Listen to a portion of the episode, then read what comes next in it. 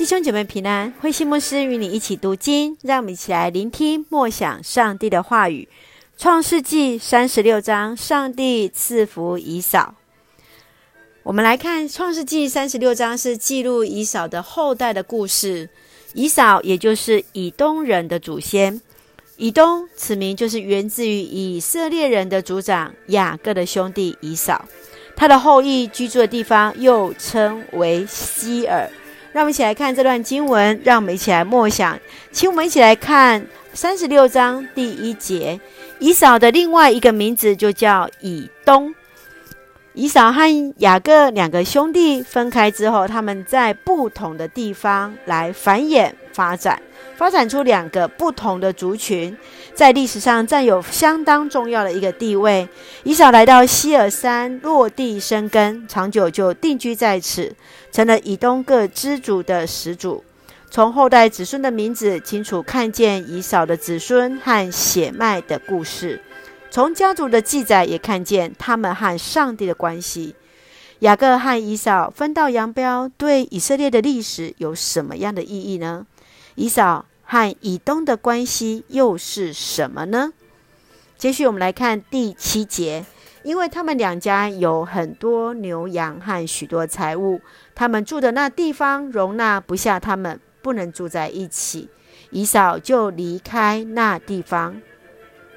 以扫虽然曾经犯错，轻看长子的名分，上帝仍然关心这一个家庭，仍然蒙受上帝的赐福。以扫的后代由家庭延伸至宗族、部落，再成为国家。在上帝的眼中，每一个失败的人仍然是他所爱。只要人愿意悔改，必定能再次与上帝的爱紧紧相连。你可以接受罪人悔改之后领受更大的祝福吗？你曾经因为别人的失败就拒他于千里之外吗？让我们一起用这样的经文一起来思想：当呃人的悔改，我们是否能够接受？甚至我们每一个人也都是需要悔改，我们也是需要再次被得到接纳的人，不是吗？愿主来帮助我们，让我们一起用啊三十六章第一节来作为我们的金句。以扫的另一个名字叫以东，以扫的另一个名字就叫以东。让我们来认识以扫，也看见上帝的爱依然与以扫同在，至今也与我们同在。让我们先用这段经文来作为我们的祷告。亲爱的天父上帝，谢谢你每一天与我们同行，完全爱我们的上帝，我们要歌颂称赞你。谢谢主，让我们从前的信仰。看到上帝在我身上所要完成的旨意，学习顺服、谦让的心为你所用，学习从上帝不变的爱中来刚强，使人从失败中跌倒，再次站立的起来。